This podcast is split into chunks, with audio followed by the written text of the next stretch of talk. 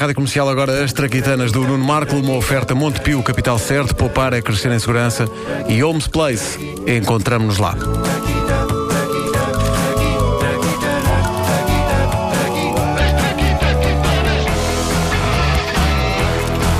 Grandiosa história universal das traquitanas, disponível também em podcast no nosso site e no iTunes.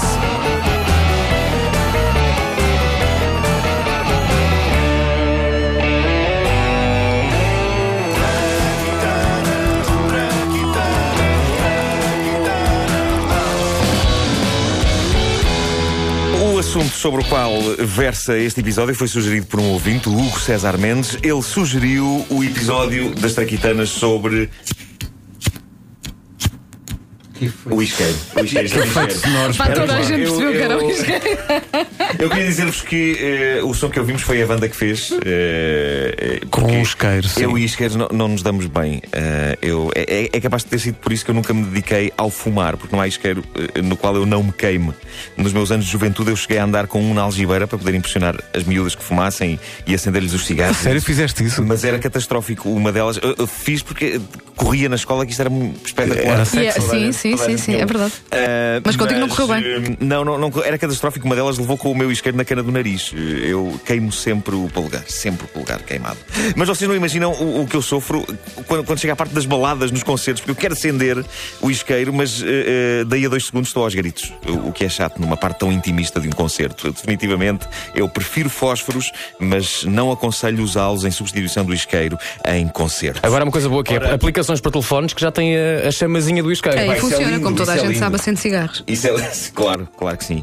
Uma coisa interessante sobre o isqueiro, e, e o Hugo, o nosso ouvinte, chama a atenção para isso, é que o isqueiro, ou o seu antepassado, que dava pelo nome de caixa de pederneira, foram inventados no século XVI, enquanto que o palito de fósforo data de 1826. Isto é uma surpresa para mim. Primeiro o isqueiro, depois o fósforo. Depois julgava que era ao contrário. A humanidade inventou uma maquineta para acender lume e depois andou para trás. Ah, não, pauzinhos de madeira a arder. Isto é que é giro. E já agora, eu não sei se vocês sabem como é que o fósforo, e agora refiro-me ao elemento fósforo, foi descoberto. O elemento de que são feitos os fósforos. Essa, essa história é tão boa que merece uma reconstituição dramática com o rigor e o detalhe a que habituámos as pessoas. Ora, põe aí a banda sonora e vamos a isto. Estamos em 1669. Henning Brand, mercador e alquimista de Hamburgo, na Alemanha, tenta transformar urina em ouro. Ah, valente. Este, este é o problema dos alquimistas, porque a dada altura já não sabem para onde é que são de voltar e entram naquilo a que nós, na comunidade académica, chamamos de maluquice. Naquilo que está a meio caminho entre a experiência científica e um princípio de esgotamento nervoso, Henning Brand pôs-se a destilar uma mistura de urina e areia, na esperança de que a bexiga humana se pudesse transformar numa inesgotável caixa multibanco. Atenção ao acting. É desta! É desta! Eu, queres, queres toque alemão ou não? Ah, não, podes, Não? podes não pôr esse alemão. Ok, ok. Podes pôr, sim, a gente nunca pôs. A gente nunca pôs, de facto, não vamos. Claro, ok. Vamos a isso. É desta! É, eu sinto que é desta! Vem aí a era da. Esta é, esta é muito boa. É- A era da urina! Sinto que vou ganhar. Sinto que vou ganhar. Atenção, preparem-se que esta é a melhor. Sinto que vou ganhar o Euromijões! Adeus, economia! Olá, economija! Vem aí o mercado xixinanceiro! Não, chega, chega, a sério. Espera deixa-me ir aqui ao sótão onde tenho 50 galões de urina. Isto é verídico. O homem tinha 50 galões de urina no sótão. E eu sei que devia ter convertido isto em litros, mas assim soa mais giro. Gosto de galões. Também de meias de leite.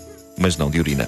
Bom, ah, as experiências de Henning não resultaram na transformação da urina em ouro, mas sim numa substância fascinante que brilhava na escuridão. De certa forma, ele conseguiu transformar a urina em ouro. Acho que ele ainda fez algum dinheiro com ah, a sua descoberta. Quanto ao isqueiro, o primeiro tinha uma pedra e uma roda de fricção e era uma verdadeira bizarma. Uma traquitana gigante e pesada que dava, lá está, pelo nome de caixa de pederneira e que foi inventada no século XVI. Séculos mais tarde, em 1820, há um indivíduo chamado Johann Doberreiner que inventa um isqueiro elétrico que envolvia uma bateria, um circuito elétrico e um pavio empapado em combustível líquido. Reparem nesta reconstituição de um momento na vida em sociedade, no tempo em que este isqueiro foi posto no mercado. Olha, desculpa, o senhor tem lume. Mas o que é que vem a ser isto, pá? Agora as mulheres fumam? No século XIX, não tarda, estão para aí a votar. Pá. Oh, senhor, dê-me lá lume. Ai, que maçador. Espera aí que isto ainda tem que aquecer. E nesta zona está muito vento. Eu aqui não lhe consigo acender o cigarro. Ajude-me aqui com o isqueiro. Uh, Pegue-lhe aí desse lado que eu pego deste. Ah, pronto, pronto, está bom aqui. Vamos lá acender isso. O que é que sucede? Pronto, já fui. Pronto, Isto é uma já fui. expressão. É uma expressão isto, isto era muito usado na Era, altura. era. Como toda a gente Era. sabe, é sempre a primeira coisa que se ouve depois de uma explosão. A vítima diz: Pronto, já fui. Mas sim, eh, isto eram tempos em que os maços de cigarros deviam dizer não o atual fumar mata, mas sim acender cigarros para os fumar mata. Talvez vocês não saibam que no tempo de Salazar. Em Portugal era preciso ter uma licença de porte de isqueiro. Sério? Que era um documento que custava 50 escudos e ai de quem fosse apanhado pelas autoridades sem esse papel. 250 paus de multa. Ou 500, caso fosse um funcionário do governo ou um militar. Isso é incrível. A licença de isqueiro entrou em vigor em 1937 e foi abolida em 1970, em plena primavera marcelista. Deve ter sido uma lógica. Ah, pode ser que se a gente lhes der liberdade ao nível do isqueiro, eles sosseguem. Mas não sossegaram. Ora, mudando de assunto, algo tem de ser dito sobre a coisa extraordinária que o nosso ouvinte Joel Gomes pôs no Facebook oficial da grandiosa História Universal das Traquitanas. Vão lá, facebook.com barra comunidade traquitana. Vão lá ver isto. É um vídeo.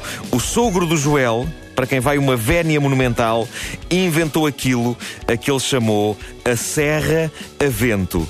Põe aí o som da Serra a Vento. Isto é Serra a Vento. Isto é um duche. Ah, é a Serra a Vento? Estou-te a dizer que é, é sério. Vão ao Facebook da grandiosa História Universal das Traquitanas ver o vídeo. Qualquer descrição que eu faça não vai fazer justiça. Basicamente trata-se de uma serra, uma serra, um serrote, que está ligado a um mecanismo que inclui uma ventoinha e o vento bate na ventoinha, a ventoinha desata a andar e a serra começa a mexer, cortando qualquer madeira que se ponha por baixo dela sem esforço humano. É claro que, como poderão ver no vídeo, é provável que isso demore cerca de um mês. Eh, até a madeira estar Está bem, mas, mas tem mérito mas, epá, só o facto do sogro do Joel ter construído isto já é de celebrar, eh, porque é esse o espírito. E portanto eu elejo a Serra a Vento como a primeira grande traquitana nacional digna de vénias da grandiosa história universal das traquitanas. Muito bem, muito bem. Vejam, vale a pena. A Serra a Vento, pá. Lindo. Que maravilha, pá. As traquitanas do Nuno Marco todas as manhãs na rádio comercial. Olha, há, há mais um, um acrescento. Ligou a, a nossa ouvinte Joana, que é médica. No- na primeira edição falámos eh, no post-it. No post-it, eh, e vocês insistem que se diz post-it, e na verdade ela diz que. ai, houve um ouvinte nosso que disse que post-it soava a uma A doença, não sim. é? Exatamente. E parece que existe mesmo. Existe uma post-it, não é bem post-it. É uma onde? Em que zona do corpo? É uma infecção na glande. Ah, pronto. É uma Não deve ser nada agradável. Não deve Ficamos nada assim, agradável. então, ficamos assim. Sempre a então, aprender com este sempre a aprender Marco. coisas. Sempre a bem aprender. no, no grande encontro de cultura que está a ser esta rubrica entre nós e os ouvintes. Eu, por mim, fiquei agora aqui com com uma comissão. Mas a a questão é: Traquitanas, uma oferta Montepio Capital Certo, poupar a crescer em segurança e Homes Place, encontramos-nos lá.